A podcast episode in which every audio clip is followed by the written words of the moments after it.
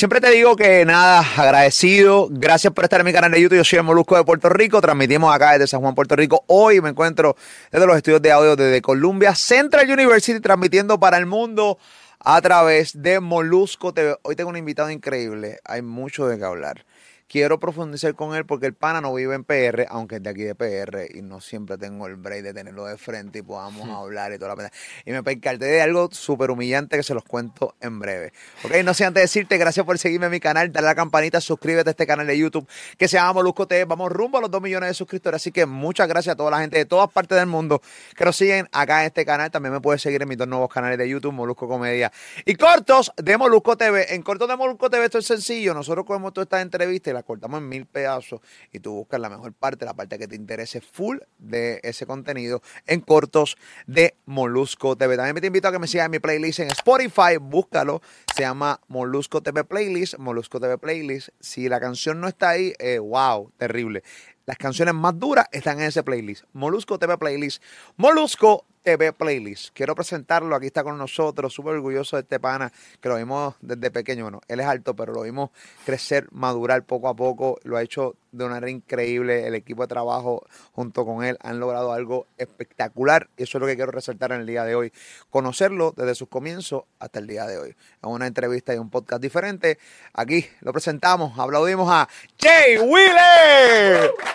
Eso, eso, aquí hay gente, aquí están, hay par de gente acá, gracias, gracias. Muy bien.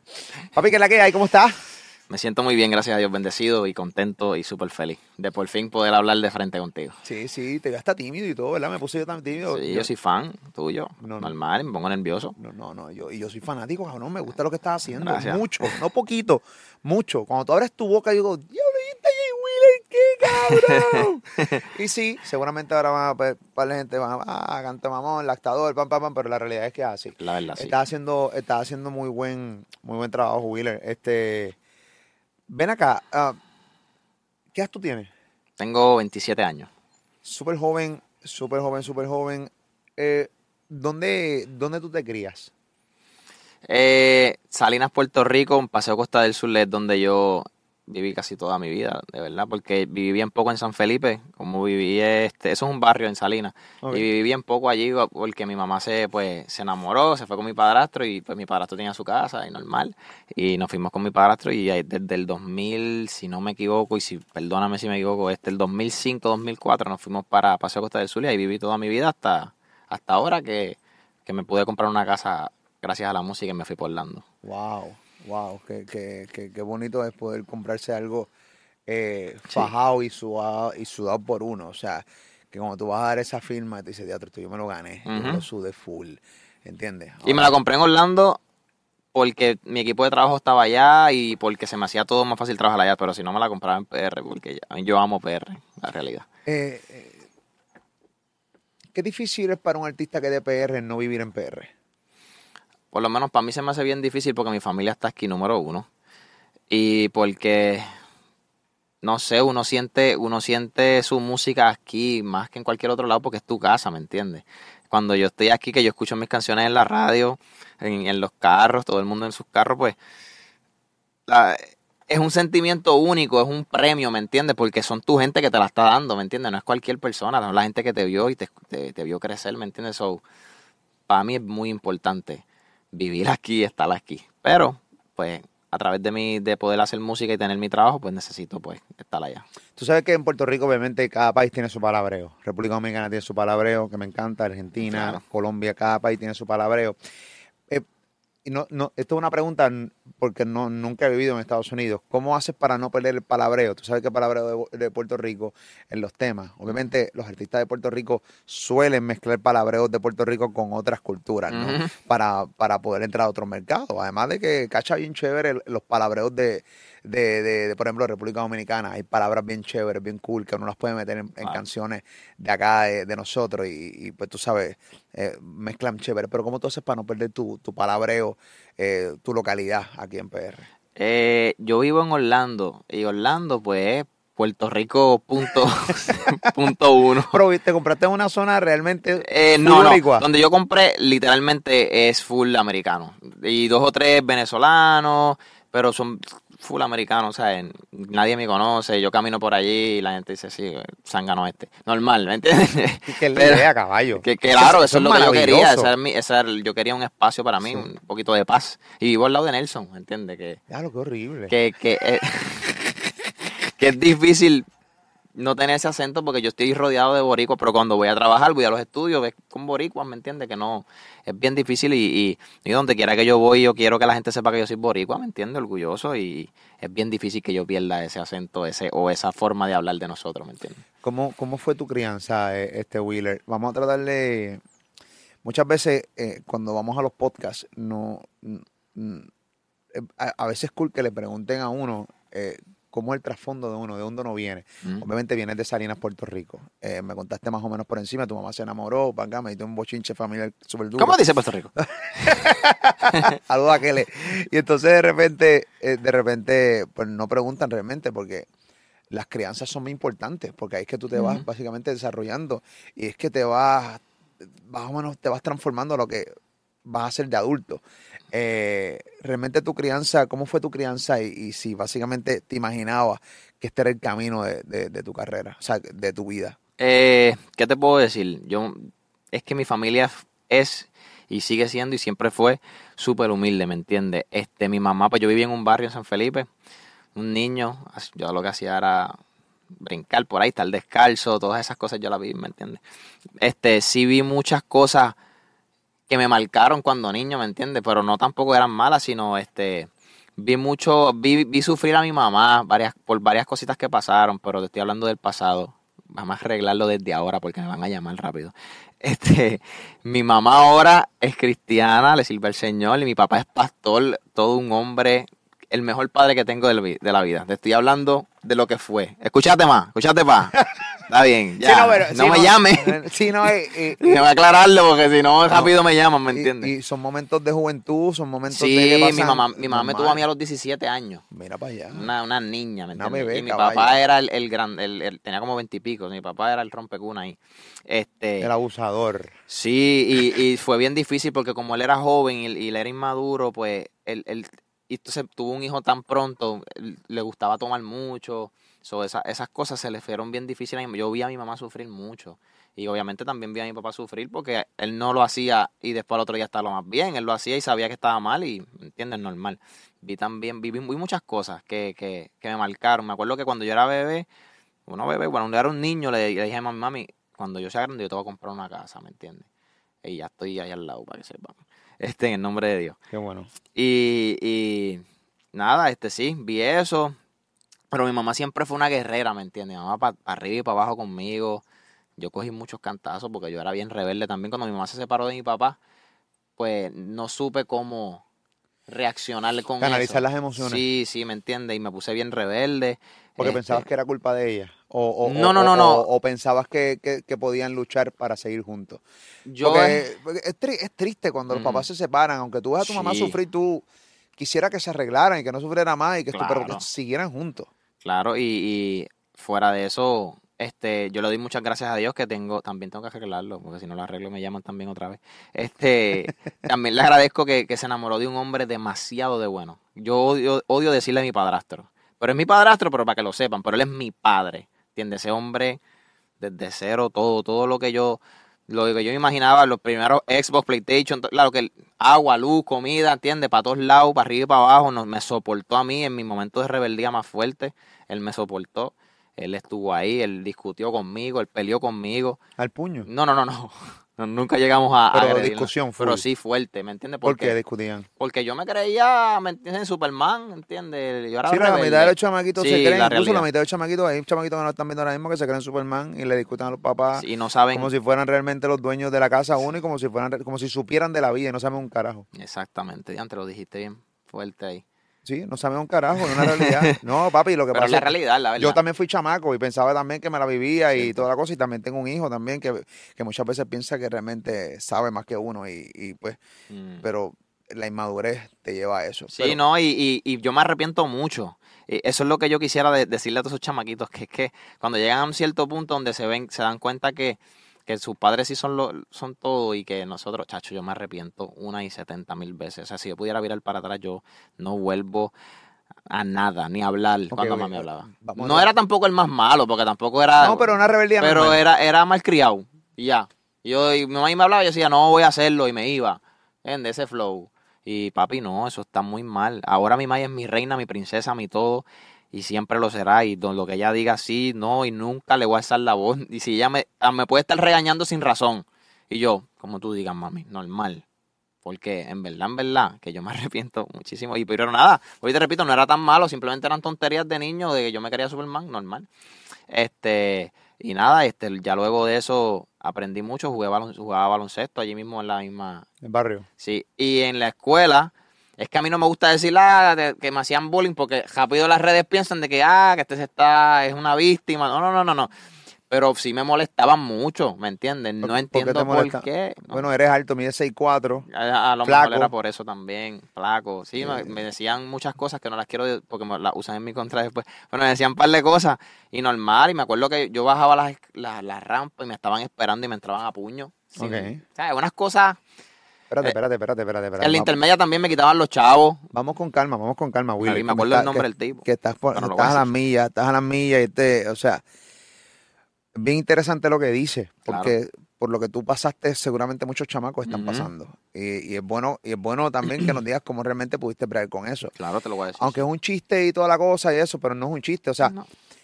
te hacían bullying de chamaquito, te esperaban en la escuela y te daban una pela. Sí, y a a veces. Pero yo- ¿por qué carajo? No entiendo por qué. Pero ¿y por qué te daban la pela? Y, las razones, o sea, Eran niños que querían, no sé, yo es que te voy a explicar el por qué yo pensé, pero déjame contarte un par de cositas, mira. Eso, en la escuela, me acuerdo que yo caminando para la escuela, hab- había un chamaquito, no me acuerdo el nombre de él, papi, ese chamaquito me perseguía hasta mi casa, porque la casa de él quedaba en la misma dirección, so, yo caminaba para casa. So, yo me seguía por ahí para abajo, el bulto me lo tiraba, y puño y patada, hasta que yo no peleara, hasta que yo le dijera así, pero como él sabía que me iba a ganar, porque yo no sabía pelear, pensaba yo, porque yo no quería pelear tampoco. Este, nada. Me mudó para allá con mi, donde te dije, con mi padrastro y mi mamá. Y cuando me mudo allá, los chamaquitos de allí les dio conmigo. Fuera de broma, pero fuera de broma, sin yo haberles hecho nada, que tú les puedes preguntar a ellos mismos ahora mismo y te van a decir, Hacho, yo no sé por qué yo fui así contigo. Porque son fanáticos míos ahora y son mis panas y los quiero y los, los- pero a esos tiempos, papi, yo no podía ir al parque. Yo fui al parque, yo fui a jugar baloncesto por primera vez a los 17 años porque ya había, ya había peleado con uno de ellos físicamente y ya habíamos arreglado con todo. Si no peleaba con uno de ellos, no, no se iba a, po- no iba a poder ir para allá, ¿entiendes? Yo creo que hasta el sol de hoy ¿Qué estuviesen... ¿Qué cojones? Que hay que ese par de puños con alguien de la nada. Porque- No, que lo que pasa es que él le metió un champú. Mentira. Mentira, mentira. Peleé con el tipo y cuando vieron, a ch- ok, el chamaquito se atreve a defenderse, pues ya. Iba, le bajaron y pararon y todo el mundo paró. y Yo paré también y, y le doy muchas gracias a Dios porque se convirtieron en mis amigos y los quiero demasiado. Este, a todos. Y jugamos baloncesto y ahí aprendí a jugar baloncesto, qué sé yo. Yo no sabía jugar baloncesto, ¿me entiendes? A los 17 años empecé, empecé tarde. Wow, bien, tal. Pero cómo yo pude salir de todo eso, Eh, yo pienso que mi mamá y mi, como te dije, mi mamá y mi papá y mi abuelita le sirvió al Señor como más de 50 años. Yo tengo mucho temor a Dios. Y mi mamá le tiene mucho temor a Dios y mis papás y todo eso. Y yo pienso que, que el, di- el diablo siempre quiso dañar mi corazón porque él sabía para dónde yo iba. Pero que para donde yo iba, yo iba con este corazón, ¿me entiendes? Y llegar con este corazón no llega, no- casi, casi, no todos llegan con este corazón, ¿me entiendes? Yo voy a, to- a todos lados que yo voy, todo el mundo me dice, ok, tu corazón tú- bueno, puro. sí, sí, no estoy diciendo que soy el más bueno, pero, Sí, pero, pero yo me, yo, re- yo trato de resaltar la humildad y lo que me enseñaron a mí en, en mi casa, lo que me enseñó mi abuelita antes de morir, ¿me entiendes? Que, que hay que ser humilde con las personas, hay que ser bien servicial, hay que decir permiso, perdón, buenas noches, ¿cómo estás? ¿Estás bien? Hacer sentir cómodo a todas las personas que te rodean y no hacerlo sentir como que, ah, sí, yo soy el cantante. Eso está y escaso, por nada. cierto. Los buenos días, las buenas tardes, ¿cómo estás? ¿Todo buen bien? provecho. Sí, buen provecho. Eso no Eh, eh, existe. llegar a los sitios y saludar a las personas. Yo saludo a todo el mundo y no hago sentir a nadie como que yo soy el más que tú o que yo soy artista y tú no. Para nada. Por eso no me gustan las gafas. Las no estoy diciendo que el que la usa es por eso, no, no, no. A mí no me gusta porque personalmente me hace sentir que yo estoy gui- O haciendo. sea, tú no usas gafas, o sea. No, O sea, tú no usas gafas no. para de sol. no. Y me han dicho en la cara, Acho, Jay, pero ¿qué te tienes que poner? Porque esto va con la combinación. Y yo, no me la voy a poner. No me la voy a poner. Pues yo quiero mirar a la gente a los ojos y decirle, Ni que la yo gente soy te como mira tú, pero, pero pues estoy aquí por una bendición, ¿entiendes? No es que soy el más que tú ni nada, pero ese es lo que a mí me hace sentir. No estoy diciendo que las gafas es Pero de eso. siempre, antes de ser artista. Desde siempre, pero más cuando, cuando fui artista. Porque me las llegué a poner. Y pff, me las puse para la curiosidad remix en una parte donde estoy en el fuego. Y con ellas puestas yo estaba diciéndole, Hacho, quiero terminar ya. Porque ¿Te yo, incómodo? yo sentía que a todo, a todo el mundo yo le estaba roncando en ese, en ese de esto. ¿Me O sea, no te gusta roncar. O sea, tú estás en un... La roncadera es parte de nuestra cultura. Completamente. Y o hay sea, muchas el género formas de urbano roncar. es roncaera. Claro. Las cadenas y eso, y por y eso... me encanta, claro. Y por eso lo tolera la gente, ¿no? Eh, mano, que ful- fulano sale con su Urus, su Mercedes, Claro. con su bote. A mí me gusta. por Porque es, la cultura, la cultura de toda la vida. Pero a ti no te, a ti no, tú, tú, no- tú personalmente no te ves roncando en tus redes sociales con tu, con las cosas materiales que ya tú estás logrando tener. Eh, si yo ronco, si le pueden decir roncar, yo ronco agradeciendo. Mira, Corillo, esto fue gracias a ustedes. Mira, Corillo, esto gracias a ustedes me lo gané. Esa es mi única forma de roncar. Oh, mis, mis fanáticos son los que roncan por mí. Yo siempre lo he dicho. Yo cuando estoy, cuando pasa algo, yo leo los comentarios y abajo hay un fanático defendiendo. Sí, pero ya hizo esto y esto y esto. ¿Me entiendes? Yo dejo que mis fanáticos me defiendan y que ellos ronquen por mí. Yo no tengo nada por qué roncar. Ahora, yo sé que y reconozco que es parte de nuestra cultura y si, si tengo que roncar alguna vez, yo voy a roncar, pero no, no tengo miedo de hacerlo, ¿me entiendes? Porque todos trabajamos para algo, pero no, no es mi, mi norte, ¿me entiendes? No, no me gustaría.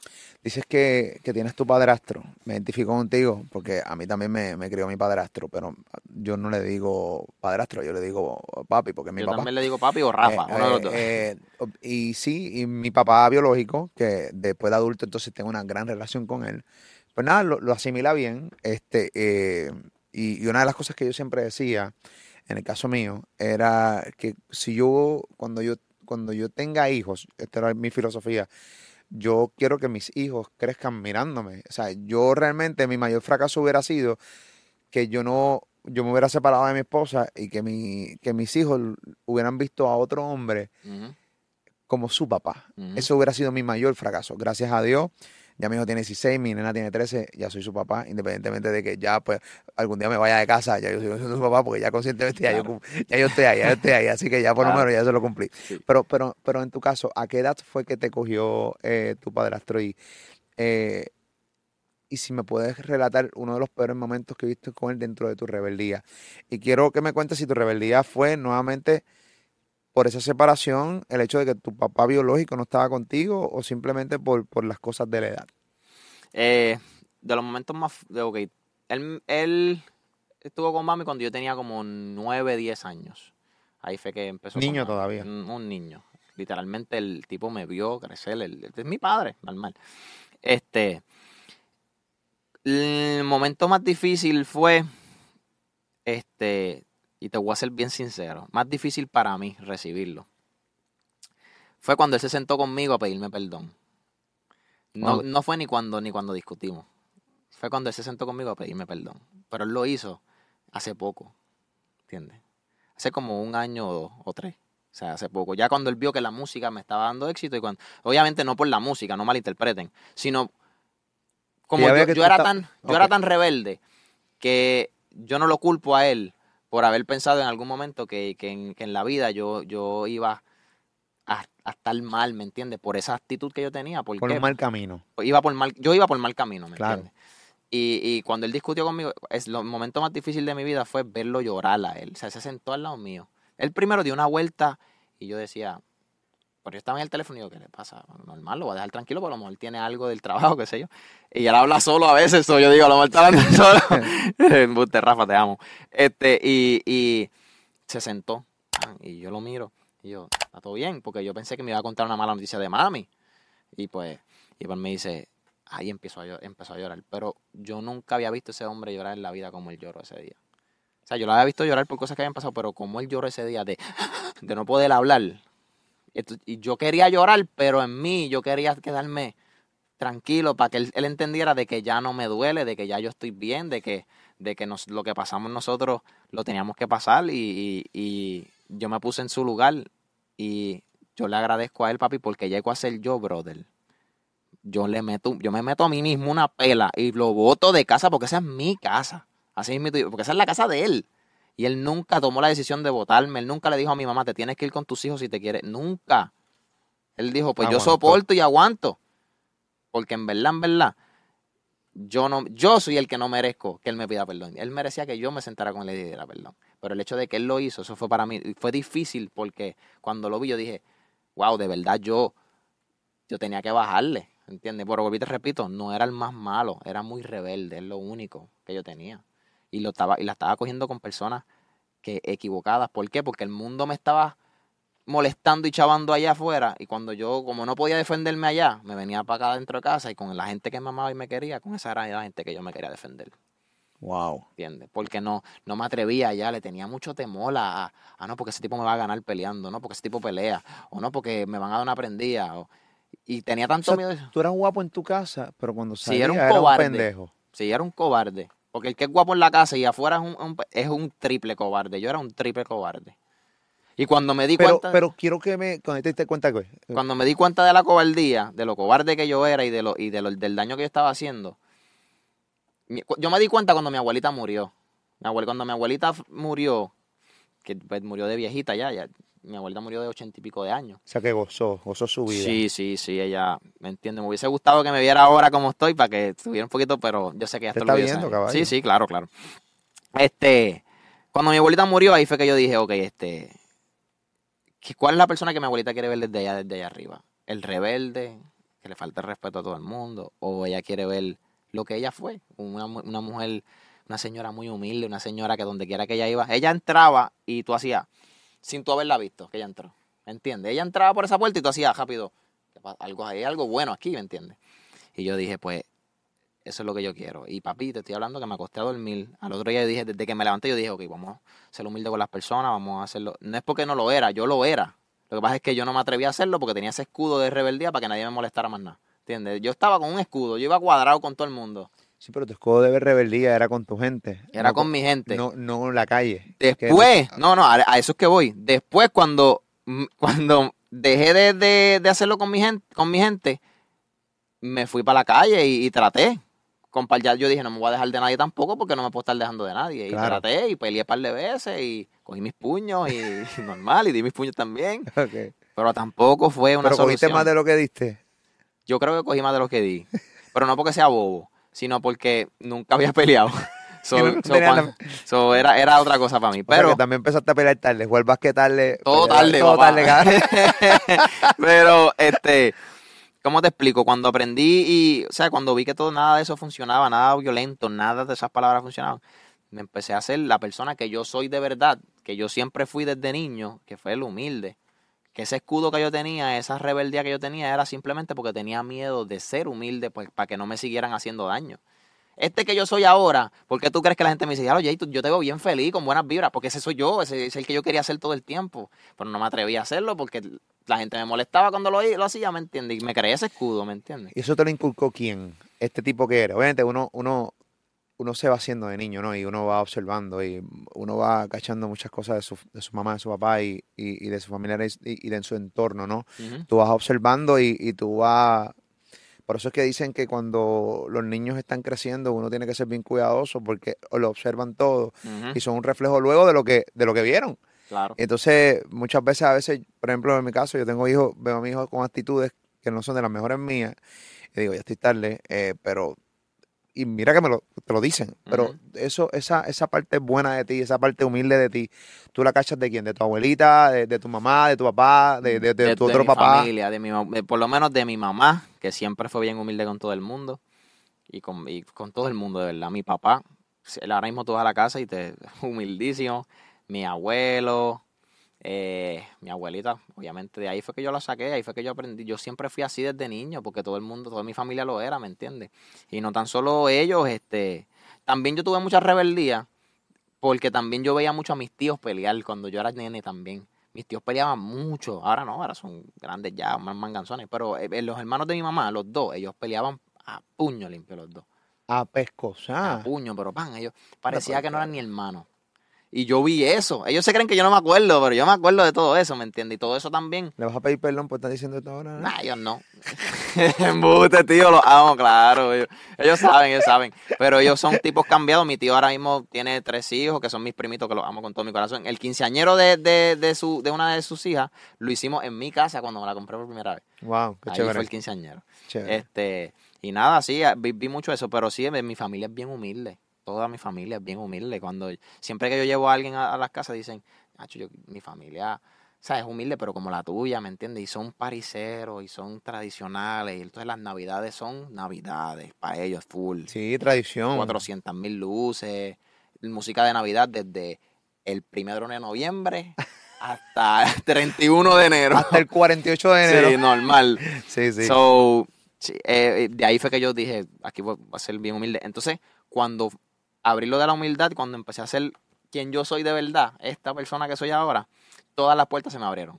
Todas. Ahí apareció Ciru, apareció Carlito. Mi mejor amigo me, me obligó, me obligó, no, me dijo, tú tienes talento, vamos a darle. Y él fue el primero que subió mi, mi, mis videos, porque yo no me atreví a subirlo, ¿entiendes? Y ahí aparecieron, todo, todo mi equipo de trabajo apareció.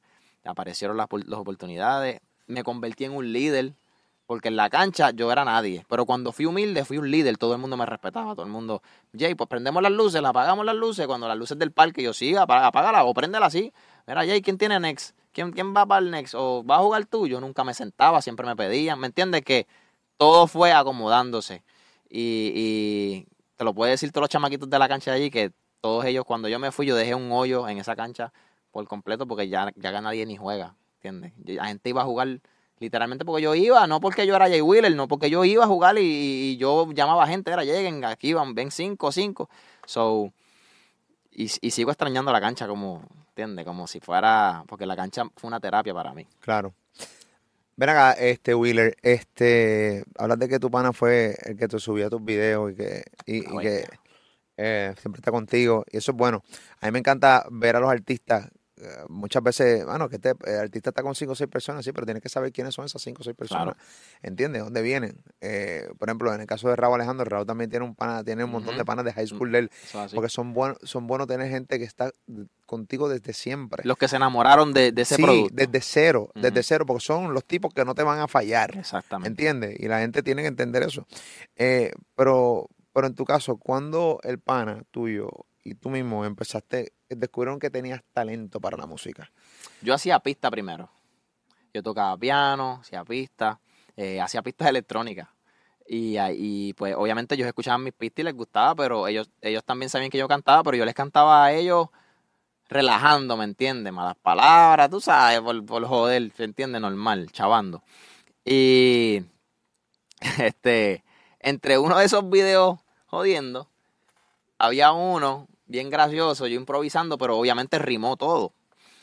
Dios quiere y nunca lo encuentren. Pero si- porque lo van a buscar ahora que lo dije. Pero, está por ahí en YouTube, está por ahí en YouTube. No sé, no, yo creo que no, porque cuando yo me estaba haciendo famoso le dije al hombre, bórrame eso por favor. Sí. Pero él lo tiene, yo creo que él lo tiene. Pero nada, él lo tiene, pero lo voy a dejar ahí. Este, eh, hice eso y él me dijo, ok, si ese de esto, porque él sabía ya que yo cantaba, yo le había cantado un par de cositas y qué sé yo, pero a él nada más y a, y a Cami, que es otro de, o sea, Noel y Cami son los más que yo le cantaba, no me atrevía a cantarle a más nadie. Y cuando eh, hice ese gracioso, lo subió a Twitter. Y él me dijo, si esto llega a tantos números, no voy a decir exacto porque ni recuerdo. Pero cuando él, él me dijo, si esto llega a tantos números, yo, este, tienes que hacerlo uno en serio. Porque yo sé que tú tienes talento, yo sé que él me dijo, tienes talento y tú, tú puedes hacerlo uno en serio. Y tú pensabas que tú no tenías talento. Yo, O- o- yo o tenía, que la, no yo tenía inseguridad, pero yo siempre supe que algo en la música yo iba a hacer. Bueno, pero recuerda que tú, tú, tú te criaste inseguro. Así que Inseguro, de cierta entiendo. manera, De cierta sentirte manera- inseguro también en la música Exacto. era, era tu programación regular. Yo le preguntaba a él, yo, pero tú crees, pero para todo era tú crees, pero, pero así está bien y de este ángulo está bien, para todo, ¿entiendes? Claro. Pero eh, él, él- yo le dije, como pensé que no iba a llegar, le dije, sí, papi, si llega tal número, hacemos en serio, dale, normal, tranquilo. Y piché, normal. Eh, al otro día nos levantamos y, y estaba llegando esos números y por la noche me acuerdo que llegó y me dijo, tienes que hacer uno en serio. Y hice uno en serio. ¿Qué número, qué, qué número tú dijiste que tenías que tener? No recuerdo Me si era número bien bajito para que... 700, 700 retweets o 600 retweets cogió, y Son cogió, cojonal. cogió mil retweets. Porquería. Pero es que fue bien gracioso también, ¿me entiendes? Ey, ey, ey. Pues cogió un par de retweets. Y Y nada, hice uno en serio, hice uno rapeando, papi. No me acuerdo mucho del rap, pero estaba ahí, que me abran las puertas, ¿sabes? Bien malo. Yo, normal, con una camisa verde. El mismo día se llamaba Day One, el mismo día de Año Nuevo. Ese mismo día lo solté. Y lo subió él. Y, la, y en Salinas tuvo una aceptación bien bonita qué sé yo. Y después de eso, hice, él me dijo, haz otro, pero haz otro de desamor. Él mismo me lo dijo, él tuvo la visión. Y yo dije, dale, y, y cogí el, el tema de Love Yourself de Justin Bieber y hice un cover. Un- como un cover, como un Spanish version, pero rapeado, cantado. Y ese fue el primer freestyle que se me fue viral. 1.1 millón en un día. Y al otro día me levanté y mi teléfono estaba que yo, no, yo ni lo reconocía. Cling, cling, cling, cling, cling, cling. Todo el mundo escribiéndome el mismo nombre. Me decía, ya, pero ¿qué es esto? Y con ese yo hice mi primer party en Salinas. Me invitaron, unos chamaquitos sin la pista, sin, sin nada. El tipo me estaba tirando dembow. Dembow. Y yo cantando en Salinas, escúchame, ya no. Y el tipo, ¡pum! ¡pum! Con letra de reggaetón. ¡Qué Ese era mierda! Canito, Canito, Canito el DJ. Sí, Ahí- por improvisando, porque muñeca, tengo el fui- pana aquí que fui está con viral. Papito, fui con un par de gente que era ahí de Salinas que estaba cantando. Y la gente me cantó ese tema. Esa fue la primera vez que me corearon ese tema. Este, En Salinas. en Salinas. Después de ahí hice como, yo creo que fueron como dos cancioncitas más. Y hicieron, me dedicaron un party a mí. O sea, yo fui el artista oficial. Y, yo- y me preguntaron, ¿cuántos chavos tú quieres? Y yo, hacho, dame, dame 250 para poder comprarle un regalo a mi novia. Hace tiempo tenía una noviecita y quería comprarle un regalo a mi novia. Ay, qué lindo. Y yo, pues, dale. Mm, Dios mío, qué ternura. Y, y pues fuimos, cantamos, la pasamos bien. Eh, eh, fue uno de los paris también que todo el mundo me corrió. Y desde ahí yo supe, ok, tengo que educarme en la música, tengo que cogerlo en serio y, y ya, ya esa inseguridad que yo tengo, pues ya, ya no me la tengo porque ya... Sí, pero tienes que educarte en la música, pero sabías tocar piano. ¿Cómo, cómo adquiriste la experiencia o eh, eh, eh, cómo, cómo aprendiste? Por oído. por oído. Eh, Wow. eh, siempre he tenido, gracias a Dios, siempre he tenido el don de, yo sé cuando algo se escucha mal, algo, yo, no, eso no, eso no está bien, eso no está en tono, ¿entiendes? So, por oído yo aprendí, yo lo que hacía era escuchaba más la canción un par de veces y ya ponía los dedos donde iban y poco a poco iba tocando. Mi mamá me compró un piano y ah, yo creo que hasta el sol de hoy ese piano estaba vivo, lo que pasa es que después, ¿me entiendes? Sí, Se sí. puso viejo. Y Y esos dedos tuyos son bien largos. Cuando tú pones esos dedos donde van, es yo bien toco complicado. todas las teclas Ok. en el mismo lugar. Haz muevo haz tu mano así, haz tu mano así. Ay, papá Dios. Mira estos deditos, son inofensivos completamente. Era los tuyos. Ay, Dios mío, señor. ¿Tú le pones condón a esos dedos? A veces. para no lastimar. No me cuque. No, no, no, no, no. Y estamos aquí en un lugar donde hay mucha gente. Mucha gente. Y, y- y por lo regular dije, déjame comportarme. Yo también dije lo Y al mismo. final del día digo, para que me voy a comportar, si esta entrevista como que la voy a subir, seguramente la van a ver. Así Claro, que es mejor, yes. pero nada. Eh, me, me encanta lo que está pasando en este podcast. Honestamente, no he hecho ni una pregunta de las que tenía aquí. Una. Es que hablo mucho también. No, no, no, no, no, tienes que hablar porque realmente esta historia tuya, la gente la tiene que cachar, la tiene que tener porque tu carrera no termina hoy, tu carrera apenas está comenzando. Amén. Y este podcast va a estar aquí, la gente va a estar buscando. Yo quiero saber la historia de Jay Wheeler. ¿Quién es este chamaco Jay Wheeler? Porque vas a empezar a escalar unos mercados que, que todavía no has llegado. y, y esto va a estar aquí. Por eso a mí me encanta hacer entrevistas biográficas, que la gente pueda tener la oportunidad de escuchar al artista dentro de su humildad, recordar y, y que la gente entienda que son seres humanos como ellos los que están viendo allá afuera, ¿no? Y seguramente mucha gente identificándose contigo, que han tenido más o menos crianzas similares, y dicen, hermano, yo lo puedo lograr, aunque no sea en el mundo de la música, en otras facetas, porque la gente tiene que entender que la música sí es, es increíble, pero no todo el mundo va a ser cantante, no todo el mundo va a ser músico. Va a ser otra cosa, pero que lo puedes lograr dentro de los problemas y las limitaciones que tú tuviste. Quiero que me cuentes que te quedaste cuando empezaste a hablarle, cuando sabías que tenías que educarte musicalmente. ¿Qué pasó? Mm, Ahí yo supe que tenía que educarme por el simple hecho de que vi que la gente pues me estaba tomando en serio y quería más música, pero yo no tenía el dinero, no tenía, ¿me entiendes?, cómo llegarle a los estudios, no tenía carro. Eh, so, eh, me dieron un trabajo, mi la primera persona que me dio trabajo, que en paz descanse fue Mateo, eh, y me dio un trabajito en un restaurante como cajero. Y ese poquito dinero que yo hacía de ahí, pues yo cogía En Salinas. en Salina, allí mismo, en el Coquí.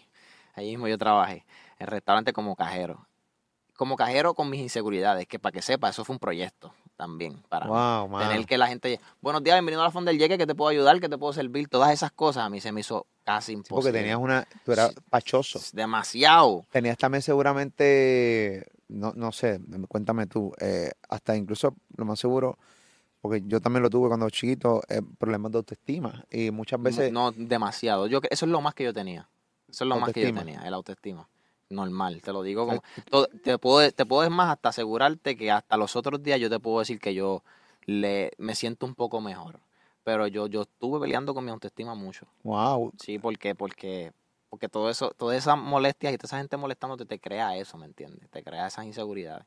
Bueno, flaquito, alto, pero ahora no, yo me siento bello, normal. No, no, un tipo bonito. Un Bonito, tipo bonito y ese DM de Instagram caliente. ¿Cómo dice Puerto Rico? Entonces, no, mentira. Pero me siento muy bien ahora mismo conmigo mismo. Pero sí, pues las inseguridades, pero tuve que la gente. O sea, que fue, fue difícil Fue realmente difícil. ser cajero.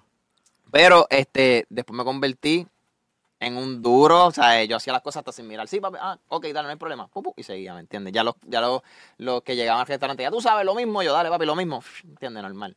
Eh, eh, después de eso, pues, el restaurante, pues, María se lo llevó y, pues, el dueño, que era como mi papá, se suicidó. Eh, no pudo con tantas cosas que le pasaron a la misma vez, ¿sabes? Wow. Ese mismo.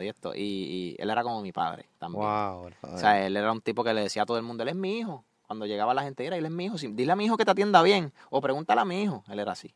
Porque él abrió ese negocio y me dio la oportunidad a mí de trabajar. O sea, que los dos construimos el negocio. ¿Entiendes? Y se suicidó, bro. Él se quitó la vida. Fue, me acuerdo que yo estaba, no me acuerdo dónde yo estaba. Yo creo que yo estaba saliendo así. Y, y me mi mamá me llama llorando que, Mateo se había, suici- se había ahorcado. Lo amo con todo mi corazón, siempre lo amaré, siempre lo recordaré y siempre le agradeceré porque gracias a él es que yo hablo muchísimo ahora. Y gracias a él es que yo soy quien soy ahora mismo porque él siempre, siempre, siempre me dijo, tú vas a ser tan grande. Siempre me lo dijo. Todos los días me lo decía. Y yo pues lo, en ese entonces yo decía, sí, sí, gracias, porque pues yo no lo creía. Pero ahora que yo estoy aquí, Sacho, esa, esa vibra que él me dio me tiene aquí también. Eh, qué bueno, bueno, y qué bueno que te acuerdas de, de aunque realmente de la manera en que murió es una tragedia, pero qué bueno que te acuerdas de eso, este, de, de lo que te decía, y de seguramente él fue que empezó a sembrar esa semilla que no tenía, porque lo que tenías era un mierdero, por eso tus problemas de autoestima, y de repente el pana, que en paz descanse, empezó a sembrar una semilla y tu autoestima empezó a crecer porque te sentías importante dentro de un restaurante que llegaste sumamente tímido y ya después estabas normal, te sentías como que... Normal, Yo hacía de todo, limpiaba, servía comida, yo entregaba, hacía órdenes, cogía llamadas por teléfono. Mira, la orden llegué. Ah, este, ¿qué era lo que más pedían?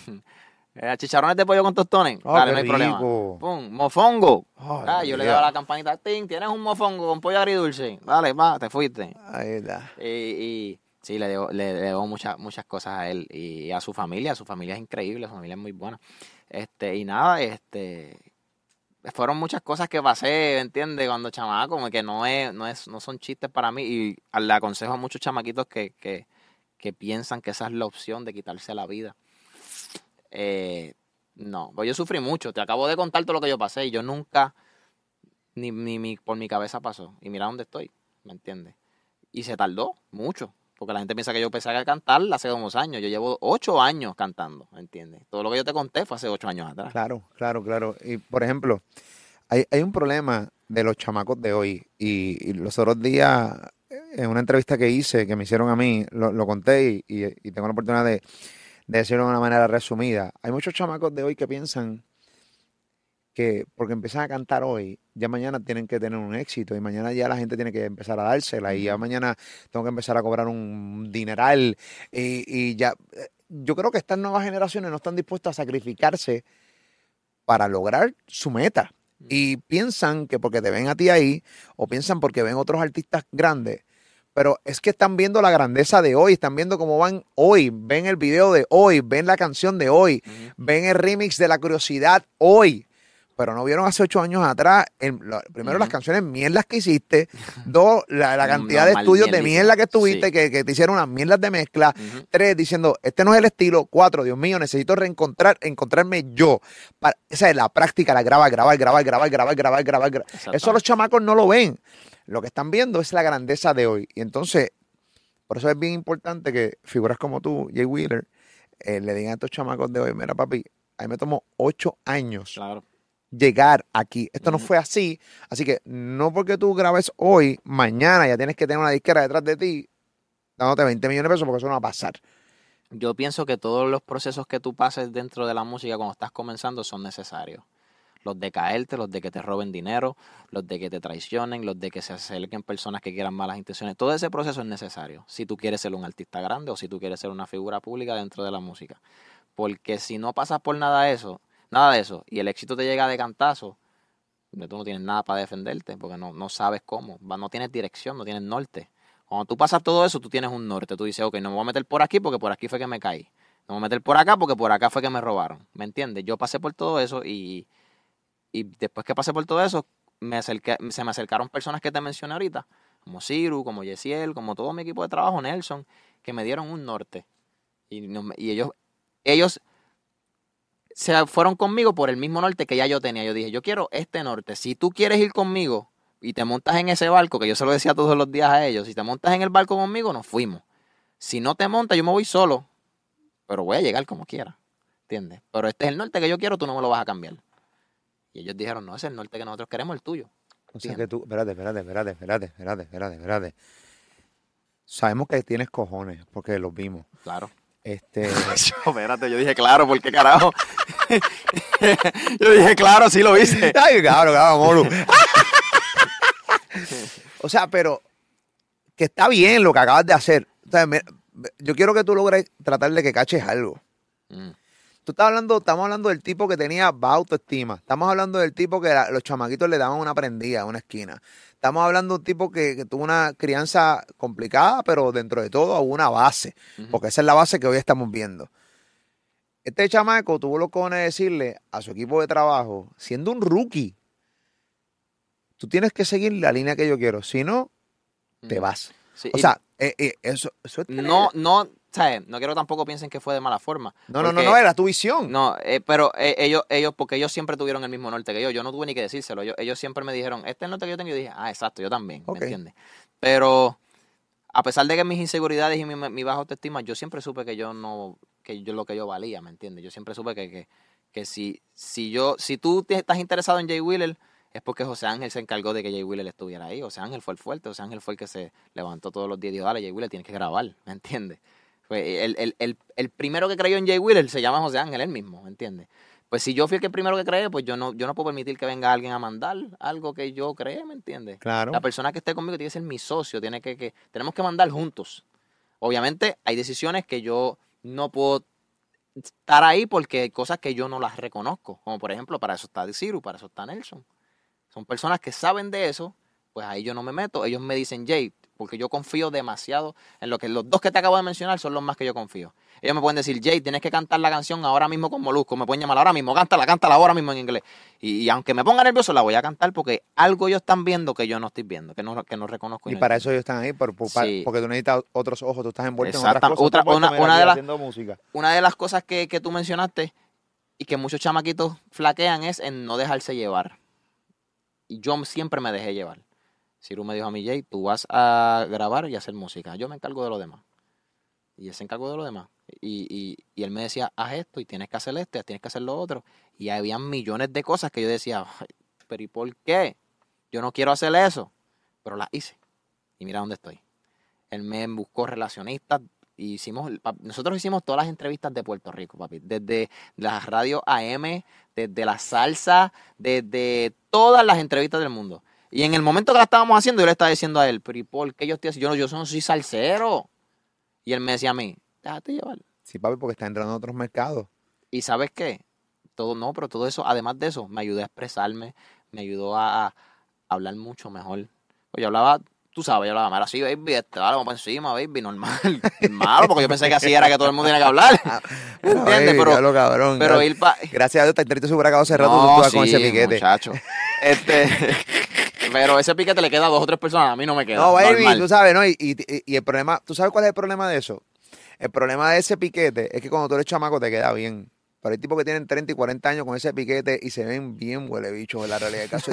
lo mano, este tipo tiene 40 años, él no se da cuenta que realmente es un asme reír. O sea, bacho, baby, tú sabes, baby, papi, tienes que bajar, hermanito mío. Sí, vamos que la baby, yo voy para allá, baby, no, tú me tiras. ¿Tú te imaginas negociar con una persona que esté así y lo pasa? Porque hay pasa, sí, pasa. Normal, y tú tienes que, por lo menos a mí me ha pasado, dentro del negocio me ha pasado y yo fluyo normal, digo así.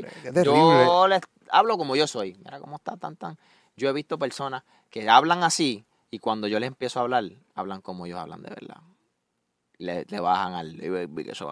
Porque me veían a mí y dicen, ah, espérate, no, yo no, no me puedo ver menos que este tipo. Y van, y empiezan a hablar normal, normal. Pero yo pienso que eso es algo cool, de- de- a lo- por lo menos por los chamaquitos. Cuando yo lo veo, yo digo, sí, eso es duro que frontea. A mí me gusta, papi, Lugar habla así.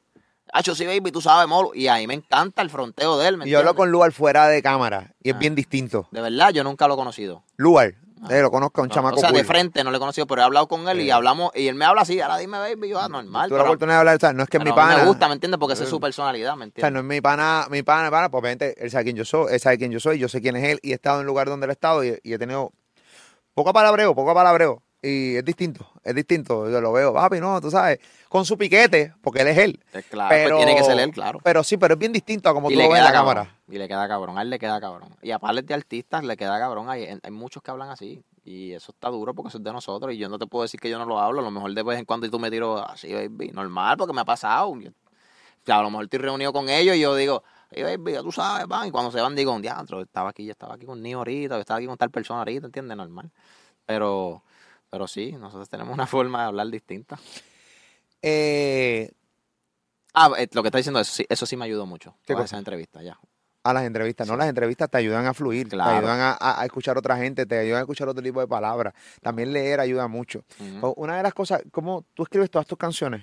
Escribo todas mis canciones y, y escribo también en, en conjunto con compositores también, o sea, en sentido de que yo me siento con ellos y digo, ah, vamos a escribir una canción y yo canto esto y tiro esto, pero el 98.9% de mis canciones las escribo yo. Muy bien, me parece muy bien.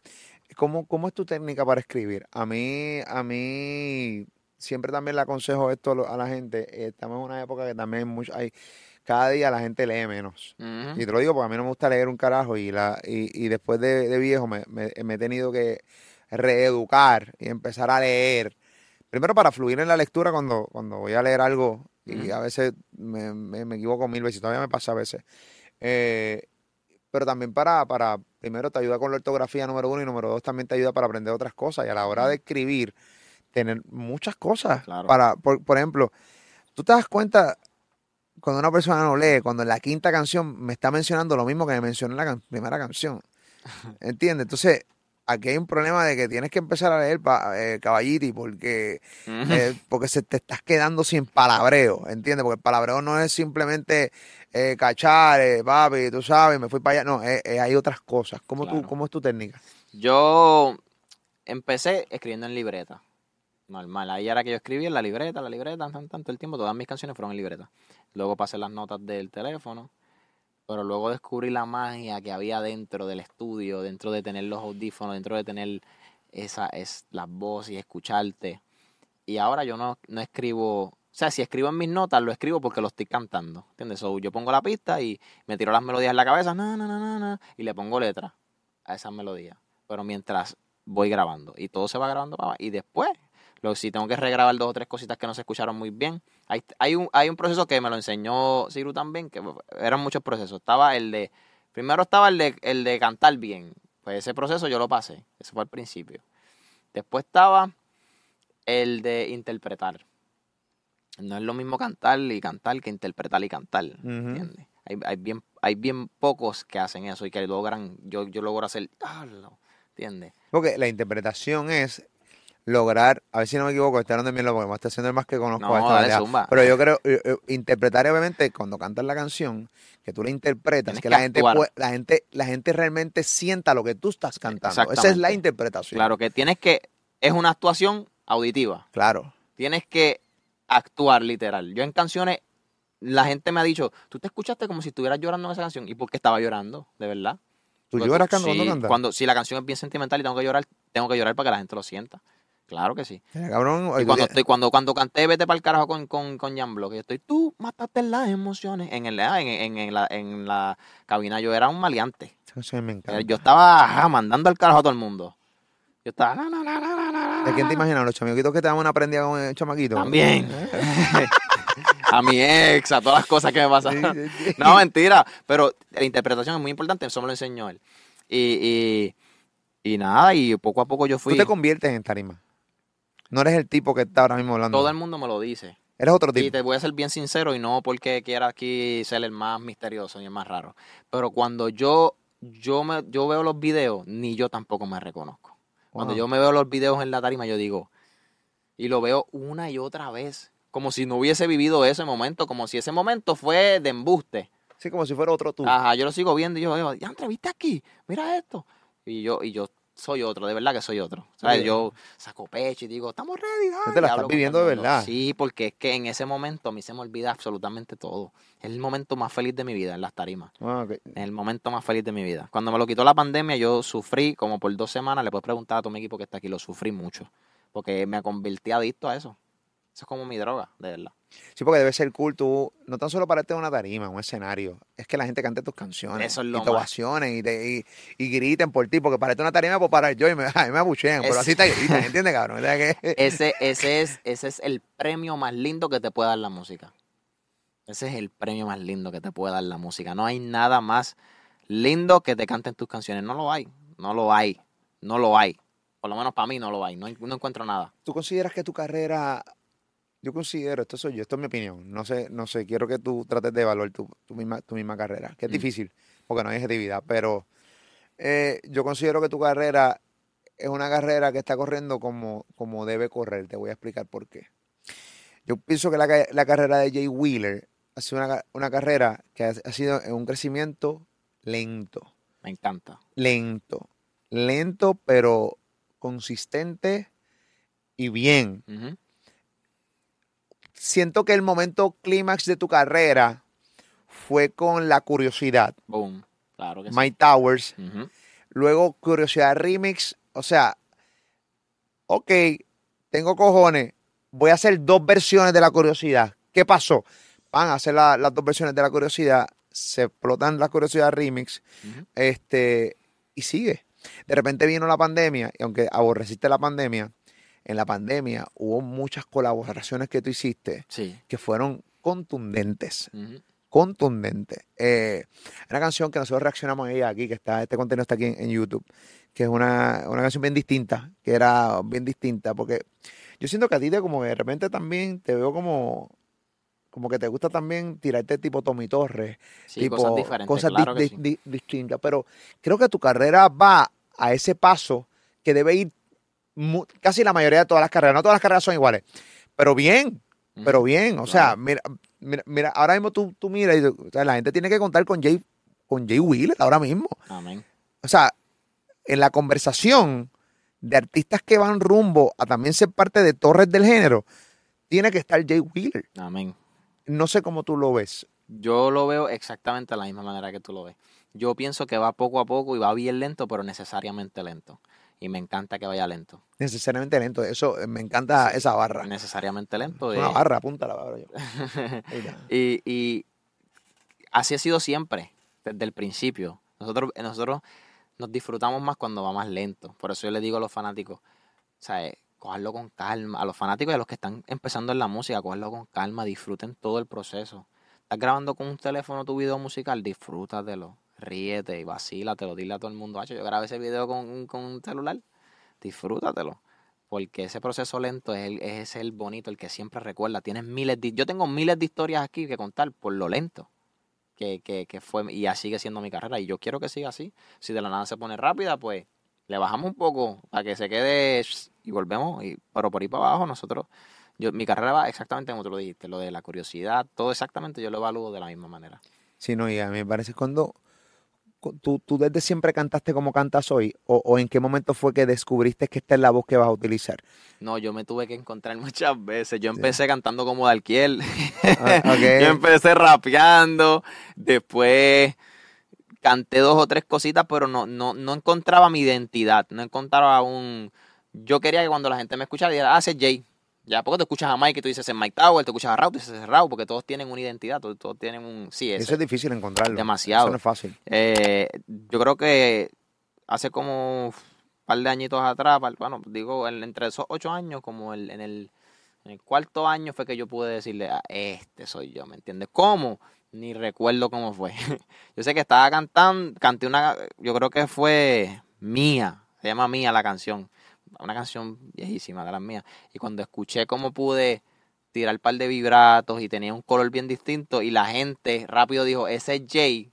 Ahí dije, ah, pues este es mi color de voz y poco a poco después, cogí clases de canto.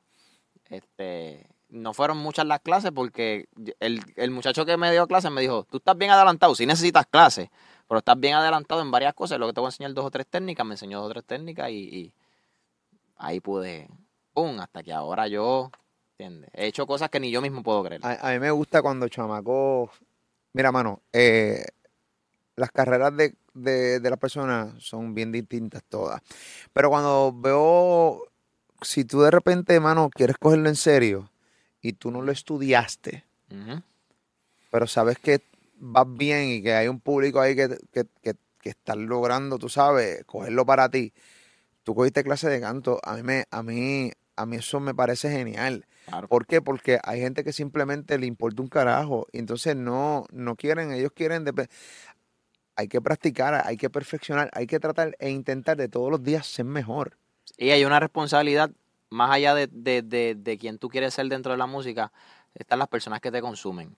Y tu responsabilidad debe de ser para esa gente que te consume, para esa gente que te quiere escuchar. Tu profesionalismo es para ellos, no es para ti, ¿me entiendes? Por eso yo quise expresarme mejor, por eso yo quise cantar mejor. No por mí, porque es que al, al fin y al cabo yo amo la música, yo la hago como me dé la gana, si yo quisiera. Pero cuando tengo un público que ama lo que yo estoy amando y lo que yo estoy haciendo, pues entonces debo ser responsable y, y, y hacer las cosas bien. So, le digo lo mismo y los mismos consejos al- al- a, cualquier chamaquito que canta y y quiere lograrlo en la música. Tienes que educarte, no por ti, no pienses que, ah, no, pero es que ya yo canto bien. No es que no lo hagas por ti, hazlo por las personas que están escuchándote y te consumen, que digan, wow, qué profesional se escucha este, ¿me entiendes? Y pues por, el- por ellos es que yo lo hice y lo hago todavía porque yo todavía cojo clases de canto, no es que yo cogí clases de canto y ya paré, ¿me entiendes? Yo no, no, todavía me falta mucho. ¿Dónde eh, acabas de lanzar tu tema en inglés? Eh, vamos a hablar de eso ya mismo. Claro. a profundizar en este tema en inglés, tiene unos números increíbles. Cuando escuché el tema me sorprendió muchísimo, porque hay gente que canta en inglés y tú sabes, caballito, o sea, chévere y todo, pam, pam, pero no. Eh, cuando yo estaba viendo el video, yo te lo dije, ya lo cabrón, te la compro. Eh, te, la, te, te- te la compro, pero ¿cómo, cómo, ¿cómo te ves de aquí a... La música corre muy rápido y ya tú, tú estás en un punto en tu carrera que va a correr un poquito más rápido todo. Y ya el mundo abrió y, y las cosas se están viendo, tú sabes, se está viendo un poco más rápido. Pero ¿cómo te ves de aquí a dos, tres años? ¿Cómo, ¿A dónde, al igual que en aquel momento le dijiste a tu equipo, esta es mi visión, este es mi norte, mano, respétamelo? Y ellos dijeron, no, este es nuestro, ok, perfecto, estamos de acuerdo con eso. Pero ¿cuál es tu norte ahora mismo? Obviamente, porque los nortes van cambiando. Claro. Eh, Pero ¿cuál es tu norte ahora mismo dentro de la industria de la música para ti? O sea, ¿qué, qué quieres hacer? O sea, ¿dónde te ves de aquí a dos, tres años? Yo quiero, mira, además de, yo siempre quise ser de esos artistas que sean súper respetados dentro de la industria, porque, como te dije, por todo lo que pasé y todo lo que estoy, siento que, que, que mi equipo merece que, que, que mi respeto esté en la música y que cuando mencionen a los grandes digan, ah, ahí está Jay, tal persona y tal persona y tal persona y tal persona. O, eh, o eh, cualquiera y digan Jay, ¿entiendes? No, no es que yo estoy primero, sino que me digan Jay den- dentro de los O grandes. sea, tu intención no ser el primero, tu intención es estar. No, mi, sí, mi intención no es competir con absolutamente nadie. Yo soy muy fanático de todo el mundo. Yo lo estaba contando la otra vez, que yo, yo, mira, Raúl me invitó a su show en Miami, en Live, y me dijo, vamos a cantar la curiosidad juntos, y yo, durísimo, para encima. Cuando yo terminé de cantar la curiosidad, que de hecho rompimos, cuando terminamos de cantar, yo le dije, a- eh, me dijeron, mira, papi, te, dale por aquí, te puedes ir por acá. Y yo le dije, no, pero yo quiero ver el show, ¿dónde yo me puedo sentar para ver el show? Y ellos, todo el mundo se quedó como que, ¿en serio? Como que, ¿por qué? Y yo, porque quiero ver el show, porque soy fanático, ¿me entiendes? Yo soy fan de todo el, literalmente de todo el género, yo escucho de todo. So, no tengo necesidad por qué competir y no tengo necesidad por querer el número uno ni el número dos. Pero me conformo cuando di- mencionen a los grandes digan Jay Wheeler. Eso es lo que yo me conformo. Y lo demás, la música lo va a hacer solo. Y si llego hasta el número uno, agradecido y vamos para encima. Si llego hasta el número dos, agradecido vamos para encima. Y si llego hasta el número 100, agradecido vamos para encima como quiera. Duro. ¿Cómo te ves de aquí a...? A tres años, eh, wow. Yo, me- yo pienso que yo seré lo que te dije, de entre, estaré en entre esas listas de los grandes. Mi mamá con su casita, ese es uno de mis sueños. Este, y. Y mano. Tener tu mamá una- sigue con tu padrastro. Sí. O sea que para los dos la casita. Sí, para los dos. Sí. O sea, que el tipo está Sí, contento. claro. Sí, porque le jodiste su casa, cabrón. no, no. Hiciste lo que le la gana a ti, él nunca te Claro, sí, votó. Es bueno que también le dé un techo Una pana. casita, ¿me entiendes? Coño, claro que Normal. Este. Ahora sí va a llorar bien, cabrón, cuando le dejes esa casa. Sí, no, yo- mi mamá es la que va a llorar. Esa es la que, ella llora por todo, bro. De ahí fue que yo saqué lo de sentimiento. Mi mamá llora por todo. Ahora mismo pues, ella puede ver esta entrevista y en una, una parte le dio ganas de llorar y lloró. Es así para todo. Orgulloso, eso, eso, eso, No, es, y normal, parte de, normal. eso es parte Eh, no, no, te voy a ser bien sincero. Ya, ya que tú eres sincero, yo te voy a ser sincero. Cuando tú me entrevistaste por primera vez y ella se enteró que tú me entrevistaste por primera vez, No. ella me llamó y me dijo, José Ángel, ¿de qué hablaron? Ay, no me digas que ese molusco te habló así hacia azul. No, que yo tengo miedo que después él te vaya. Y yo, ma, molusco es bien bueno, ma. Déjate llevar, él no es como tú piensas. Y después vio la entrevista y, ay, ahora es fanática tuya. fu. Ay, Dios mío, señor. Y ella, ella, ella Pero le dio miedo al pero principio. todo el mundo por- le tiene miedo en sentarse conmigo como si yo, mira, yo no te voy a hacer una cabronada, yo te voy sincero. a... Mira, ¿cómo va a estar corriendo este podcast? Súper cabrón, y me encanta. Increíble, este podcast es completamente distinto. ¿Por qué? Porque a mí me gusta que la gente se sienta distinta. Yo creo que cada cual, cada persona que hace podcast tiene su propia esquina y, y a mí me encanta conocer también a, a- a Sí. los artistas, ¿no? Y, y- y- señora, le mando un beso, un abrazo. Sí. Le estoy cuidando a su hijo Claro. y este hijo le va a traer una casita y, a- el- a tu padrastro también le envío eh, y, y que la disfrute y no lo dejes que se quede ahí porque este cabrón jodió bien Exacto, duro cuando sí, mano, no era vuelvo. chamaquito y toda la cosa. Pero nada, le envío un beso a... ¿Tú me sabes tu mamá? Shirley. Shelly, un besito, gracias por. Y te lo estoy tratando bien. Una historia increíble la de la de tu hijo. Ahora ya va a coger ese clip. Mira, me mencionó. Gracias, Moluco. Mami, te amo. Este, pero sí, este, así me veo en tres años. Este, obviamente me veo también extravecido. en- nosotros tenemos una disquera que se llama Dynamic Record. Este, que es la disquera que confío en mí desde el principio, la disquera de Ciru, pero es mía también porque nosotros la hicimos, la creamos juntos. Y pues nos vemos estructurados bien en, en cuanto a la disquera. Este, DJ Nelson también lo veo también con nosotros para toda la vida. Y nada, así me veo en tres años. A mí, a mí, mano, qué bueno. Brother, te veo bien enfocado, te veo, te veo con Amén. estructura. No te veo el garete, No, no. este, te veo bien. La entrevista era una hora, llegaste a esa hora con tu equipo de trabajo. Este, y eso es sumamente cool. Eso es Amén. sumamente cool. A veces uno tiene una entrevista y el pana, papi, a las Ujú. 8 y yo estoy muerto cansado y esto y lo otro. Bueno, estoy aquí esperando yo, un pendejo de producto. Yo fíjate que yo iba de camino y yo estaba diciendo a mi mejor amigo, "Ay, vamos a llegar a este temprano. Estamos temprano, estamos tarde. Y él estaba diciendo porque tenía miedo de, porque yo sé que tú trabajas mucho y estás muy cansado, ¿me entiendes? Y no quería. No, pero más que cansado, yo soy, yo, a mí me gusta, yo soy bien responsable, yo llego sí, a las 9, a las 9. No, sí, también porque quiero llegar la- al tiempo que es, pero tampoco me gusta molestar, normal. No, no, a mí no, y no me molesta, yo estaba loco de entrevistarte presencialmente, es completamente distinta la dinámica eh, y toda la cosa. ¿Cuál es? Da- Dame a seguir con tu mamá, tengo dos preguntas. Eh, te voy a hacer una pregunta para que la vayas pensando Claro. eh, y darla ahí cuajando, porque una pregunta que creo que vas a tener que darle mente. ¿Cuál es tu barra favorita De las mías. de las tuyas? ¿Cuál es tu barra favorita?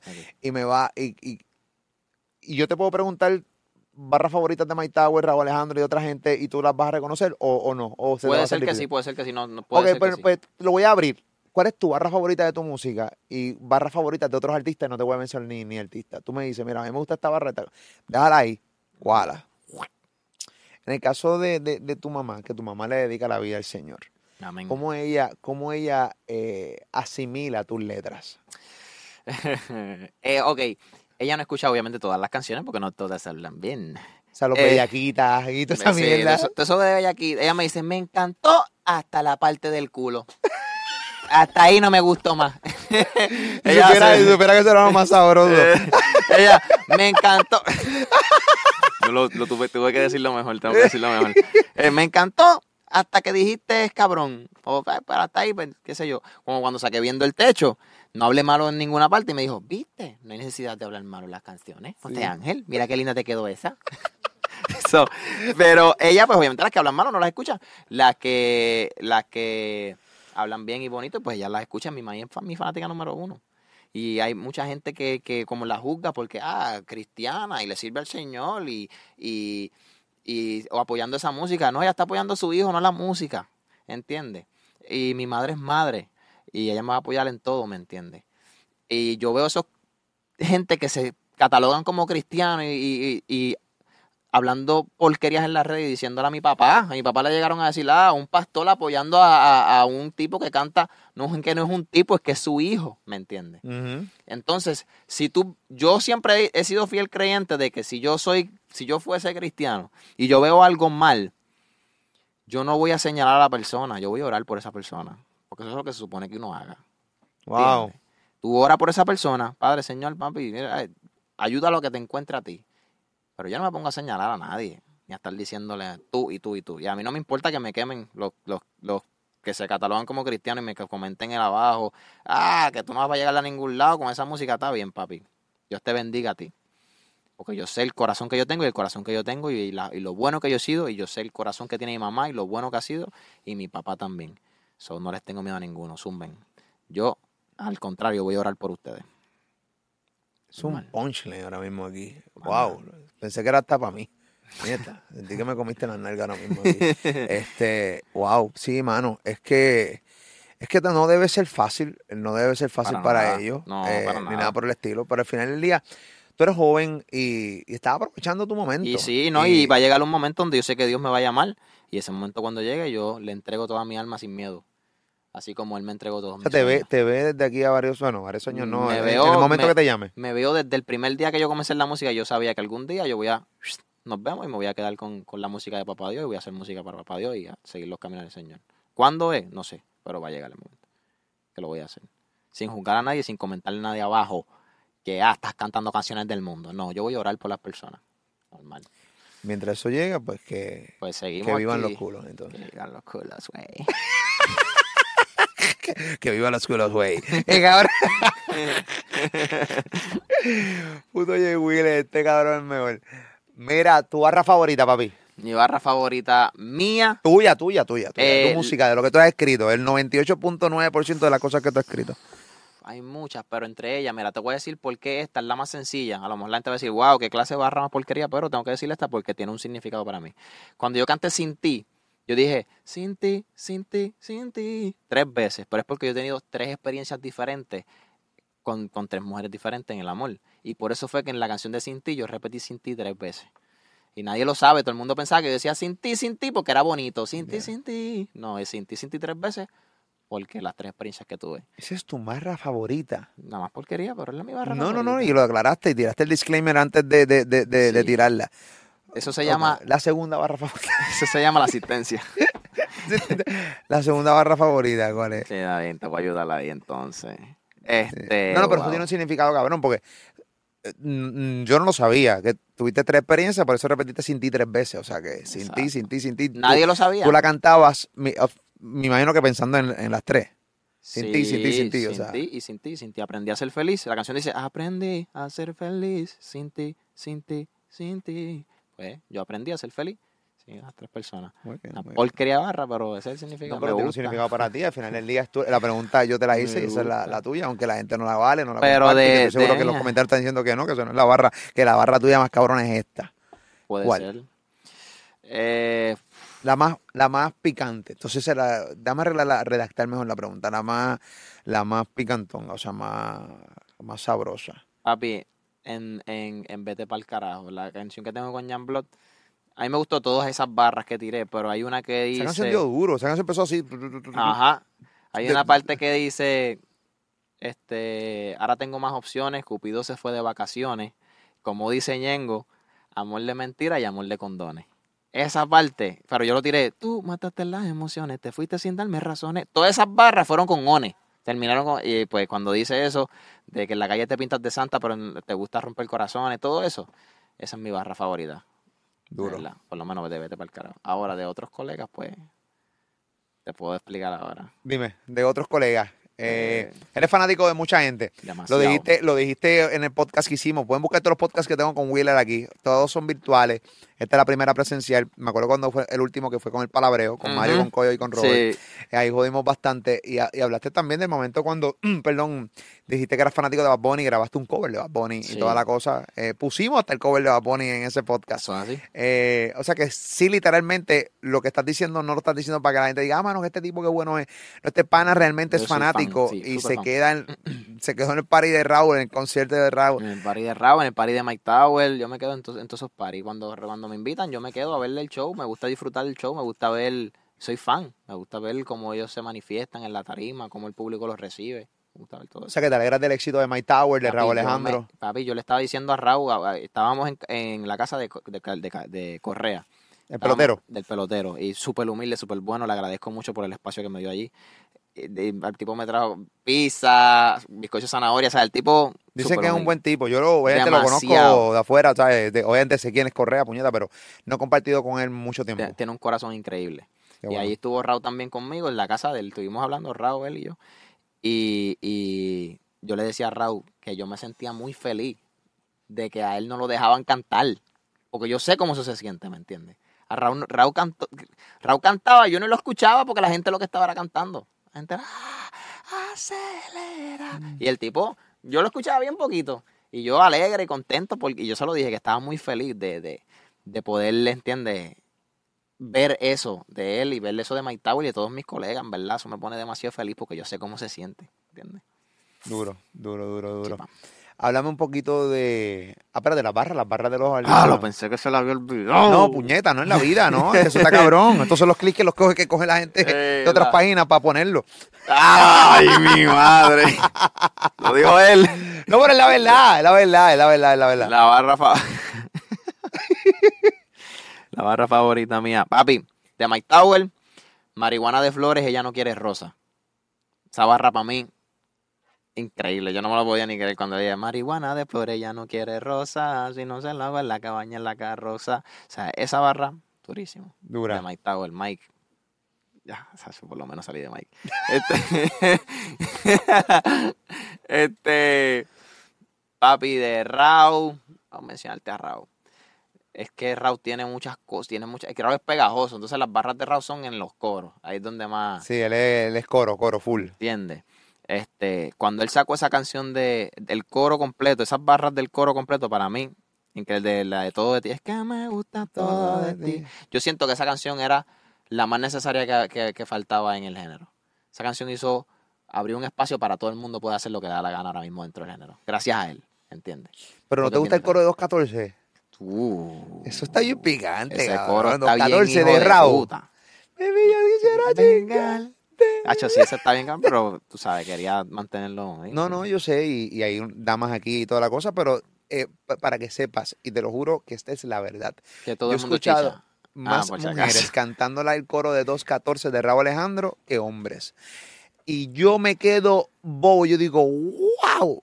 Claro, la gente piensa que no. tam- obviamente también la- las mujeres No, las y padecen. mujeres y son las que claro, cantan. Cuando Raúl canta ese tema, le tiran panty, sí, brasieles. Yo vi, yo estaba allí.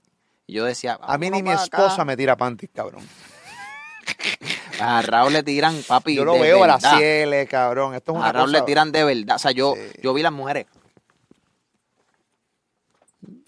O sea, yo lo vi. No es que, no es que eso es planeado de que está no. bueno, no. Raúl es bonito, está bueno. Raúl Es un bueno. lindín, un bonitillo. Yo ya no tengo tantas tetas como antes, pero yo le tiraría a mi brasier tranquilo de la vida. Mm, yo, yo no tengo ninguna. Mi voz, él, él lo va a gozar con ese voz. Habla- Raúl, te quiero, cabrón. Papi, sacaste el tema en inglés, se llama Take My Life. eh, el video está cabrón. El tema está, está, está bonito. eh, te, te la compré full. Te la Amén. compré full.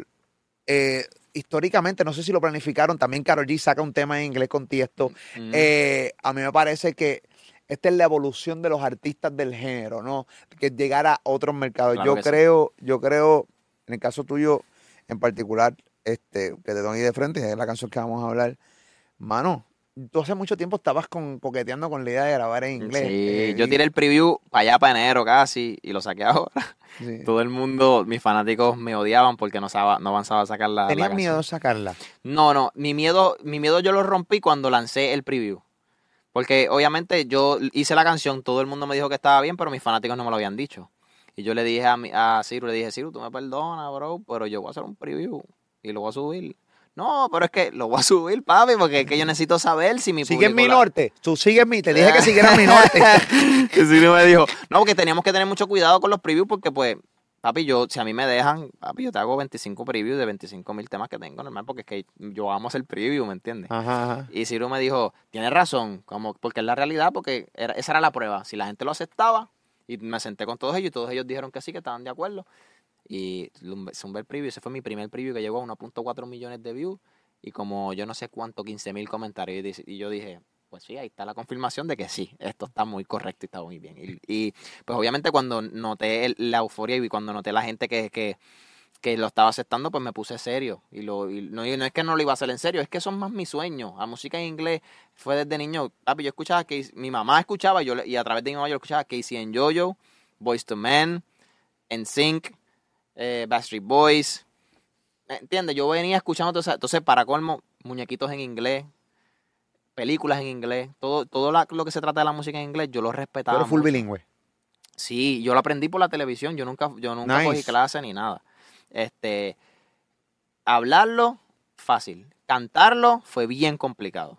Tuve que practicarlo varias veces. ¿En serio? Súper complicado, ¿Qué, ¿Qué tan complicado? Sí, no, no, sabía. Sí, porque tú no puedes, hay muchas, yo no sabía, había tampoco, hay muchas palabras que, que tú pronuncias en inglés y hay, hay otra forma de cantarla. Que aunque Como un segundo idioma dentro del mismo idioma. Sí, hay otra forma de cantarla, o sea, totalmente diferente. Por ejemplo, dame un ejemplo de esta canción que está ahora mismo, eh, de, eh, que, que, es que tuviste que hacer ese arreglo. ¿Esta canción la escribiste tú? Eh, sí, sí, junto con, exacto, nosotros dos nos sentamos y mientras yo talareaba, él me decía... ¿Quién, dos? Este, el Tyler, el que, el que es conmigo la canción, Tyler Yahweh. Sí, el chamaco es demasiado humilde, una de las mejores personas que he conocido fuera de la música latina, una de las mejores personas que he conocido, demasiado bueno, demasiado humilde. Y, y la cuestión de él es... ¿Qué te decía él, que es full americano? O sea, él es estadounidense. Fanático mío. ¿Fanático tuyo? ¿Pero no habla español? No. O sea, es fanático de tu tonalidad y de, tu melodía. Sí, de mi melodía y, el, y, y, de quién yo era. Él dice que me vio en las redes sociales y él pudo notar que yo era una persona buena. Y eso a él le llamó mucho la atención. Y yo, duro, y él es demasiado bueno. ¿Qué a mí me gustan un montón de canciones en inglés. Yo no sé qué carajo significan, yo no sé. Yo siento simplemente, ¿sabes lo que yo hago cuando escucho canciones en inglés? Para, yo lo ¿Así? no así, pero trato de repente, cuando la estoy escuchando, por ejemplo, si es una balada en inglés, a mí me gusta, me gusta mucho la música de los 80 y los 90. Pam, si una balada en inglés, yo digo, pam, trato de, sentir lo que yo quiero sentir en ese momento. Y siento que está diciendo eso. Pam, y me lo llevo al corazón. Durísimo. Después que no, lo digas. aunque no sea una puñeta. Después que, no lo digas, me estás bien. bien. Eso está muy bien. Es una, es una, buena forma de disfrutarse la música en inglés. Porque tengo panas, que no puedo mencionarlos, pero tengo panas que no se saben la canción, pero la cantan. Soy están y, y cantan lo último. Below. ¿No viste esa flow? Esos son los más cabros. Soy yo, cabrón. Ah, pues. soy yo. Eh, por ejemplo, hay una canción de Bon Jovi que dice It's My Life. It's My Life. ¿Entiendes? Forever. Exacto. Exacto. Eso, lo hace, eso lo hace mucha gente. Eh, papi, claro. Y pues...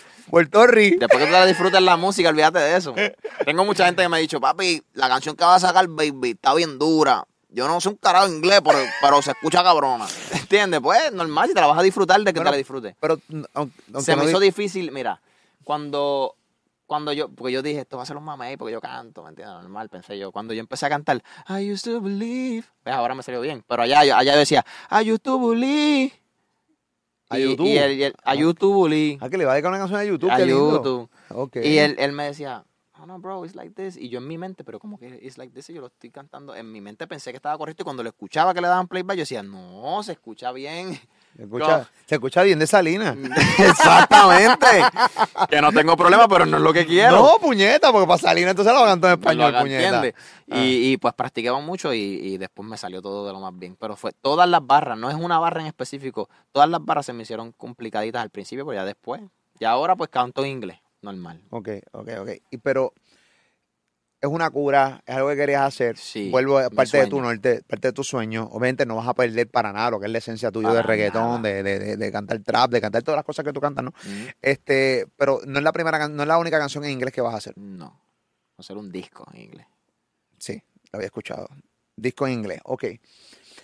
En el video yo veo un tipo realmente que, ¿sabes? Si eres puertorriqueño y toda la cosa, pero, o sea, yo vi un tipo que yo le puedo comprar que este cabrón me va a cantar música en inglés un rato. Claro. O sea, yo lo vi. Es la transformación que tú estás hablando de cuando estás en los videos, cuando estás en el escenario. Yo la vi en el video. Tienes que buscar el video. El video está sumamente duro. Este, la canción está sumamente dura también y es distinta. Este, yo te la compré full. Gracias. Pero cuando tú, cuando este rostro, el que tenemos aquí es el ser humano. Amén. El Jay Wheeler, el ser humano, cuando tú lo ves ya en el video, cuando tú lo escuchas, ¿qué, qué, sientes? Cuando a mí me enviaron, por lo menos, el, el video de Take My Life, este, a mí me lo enviaron en conjunto con todo el máster de la canción y, y el video y todo. Obviamente, cuando yo fui a las escenas a, a crearla, también vi el video que fue- iba a ser, sabía que iba a ser bastante grande, pero no me imaginaba que era lo que yo vi después, el resultado, ¿me entiendes? Bro, yo sentía que yo estaba en una película que siempre soñé estar cuando niño, ¿me entiendes? Sabes que tú cuando ves películas, tú dices, diante, yo me imagino yo en una película. Pues yo, eh, eh, esa fue, ese es el único video que yo he dicho, antes estoy en una película. Por primera vez en mi vida me siento en una película. Al nivel de que las personas escuchan la canción y dicen, esa canción la deberían de poner en una película o la deberían de poner en una de estos de Disney. ¿Entiendes? Porque todo se siente de película, ¿me entiendes? Y Claro. cuando yo lo vi me sentí demasiado, demasiado de bendecido, demasiado de, demasiado de feliz, demasiado de feliz. Uno de, de verdad, de verdad, yo siempre digo esto, pero es que es la, es la verdad. Uno de mis premios ha sido ese video también. Espectacular, espectacular. Gracias a Nuno Gómez, la bestia. El video quedó duro, duro, duro, duro, duro. ¿Cuánto es el Choli aquí en PR? Eso de que esa pregunta te quedó cabrona. Mira, no tengo, no tengo planeado ahora mismo una fecha exacta, pero yo sé que vamos a hacer un cholo algún día de nuestras vidas en algún momento, porque soy artista y quiero cantar en Puerto Rico. Normal. Pero no, no tengo una fecha para el choli. Los otros días te vi, y yo te veo, y te, y te voy a reconfirmar, te voy a confirmar que sí veo lo que haces. Eh, estabas haciendo un live y eh, estabas contestando preguntas del público.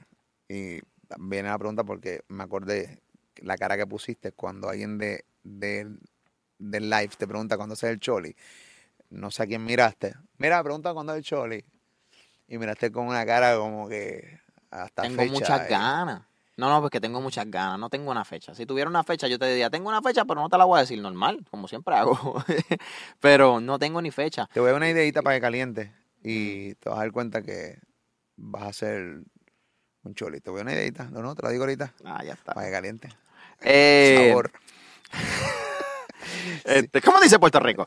Pero yo, como te digo, no es porque no, no quiera hacer nada para Puerto Rico todavía, ¿no? Yo quiero hacer algo para Puerto Rico, pero siento que no es el momento, ¿me entiendes? Siento que, que, que, que nos falta un poquito de más estructura y po- poder hacer algo más y, y crear unas ganas de que... Yo sé que Puerto Rico me quiere ver, porque yo he ido a muchos lugares donde Puerto Rico, papi, yo fui a, lo- a un juego hace poco en Arecibo y papi, la cancha me quería caer encima, todo el mundo con fotos, y yo me tiré fotos con todo el mundo. Sí. Yo le dije a Bisbal, Bisbi, perdón, pero me voy a tirar fotos con todo el mundo, va a tener que aguantar. Y me tiré fotos con casi todo el mundo, de verdad. Te digo casi porque no, me imagino que uno o dos se quedaron, normal. Este, y yo sé que tiene muchas ganas de y yo tengo muchas ganas de cantar aquí en Puerto Rico, pero no quiero hacer cualquier cosa. Quiero hacer el choli, ¿entiendes? Si lo hago. Pero ahora mismo no tenemos nada, literalmente nada confirmado. O sea, lo que tengo confirmado es hacer música.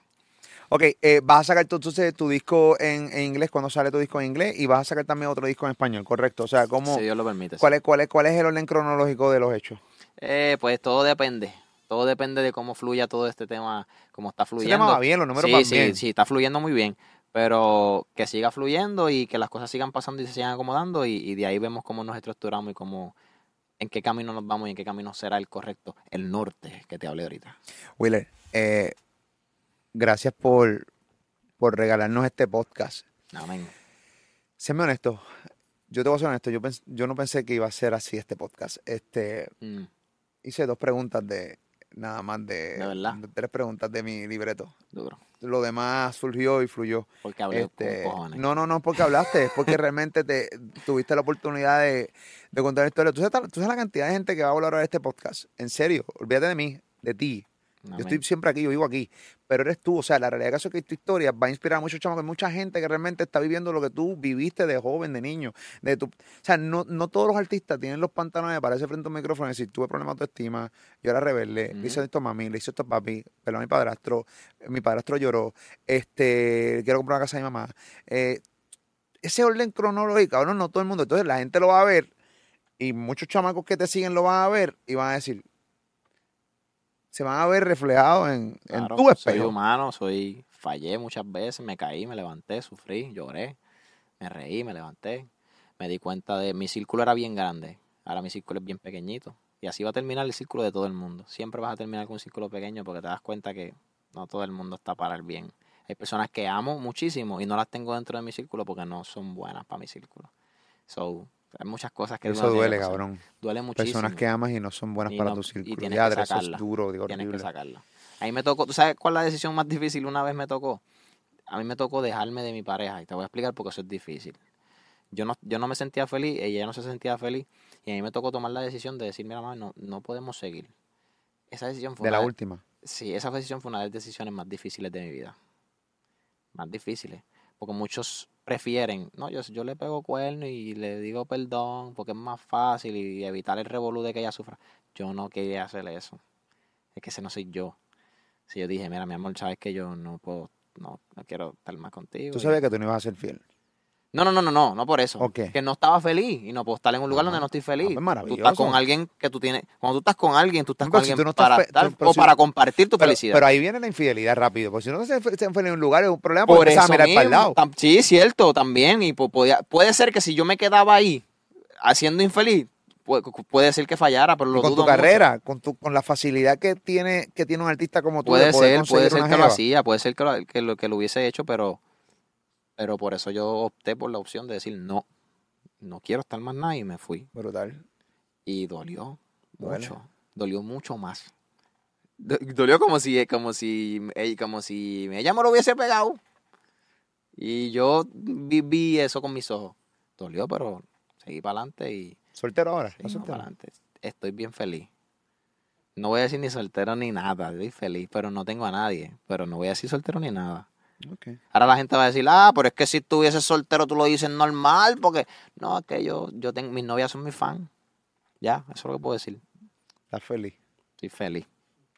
Muy contento, tengo mis perritos, mi- mi- uno se llama Cielo, otro se llama Cloud, mi hermano vive conmigo, tengo mi casa, estoy feliz. Y tienes tus fanáticas. Tengo mis fanáticas. Amo con mi corazón. Papi, gracias por esta entrevista, este podcast. Gracias, papi. Gracias a ti, la Mucho bestia. éxito. Jay Wheeler, un aplauso a Jay Wheeler. Nos ha dado un podcast increíble. Esa es la que hay. Acá estamos en las facilidades, en- estamos en el estudio de grabación de Columbia Central University. Eh, gracias a Columbia Central University por eh, darnos sus facilidades. Este ya, yo considero que este ya es mi seteo en los podcasts. Me van aquí varias veces. Aquí en Columbia Central University es bien chévere porque aquí hay profesores que los voy a estar entrevistando próximamente, donde, o sea, tienen decenas de Grammy, son ganadores de Grammy, son increíbles y, y realmente hay muchos chamacos que están por ahí en Puerto Rico buscando realmente dónde ir, qué es la que hay, y no saben que en lugares como Columbia Central University hay profesores que realmente eh, son unas bestias, son unos caballos que le pueden dar, regalar un norte a muchos jóvenes y yo por eso, de cierta manera, además de los podcasts de chismecitos y estas cosas, quiero siempre hacer podcasts como el tuyo y también tener la oportunidad de entrevistar gente que le puede cambiar la vida a muchos jóvenes que consumen este canal. Claro que sí. Así que ya tú sabes, también gracias a Columbia Central University por abrirnos las puertas acá. Esa es la que hay. A ti por seguirme en mi canal de YouTube, esa es la que hay. Suscríbete a mi canal, dale like, dale, perdón, dale a la campanita, dale like a este contenido, compártelo, comenta, haz lo tuyo. Yo nunca me despido. Yo soy el Molusco de Puerto Rico. Me siguen en todas mis redes sociales. Los veo pronto. Esa es la que hay. Como dice papi, Puerto Rico. te quiero. Fíjate, papito. Te quiero, papi. Regresamos.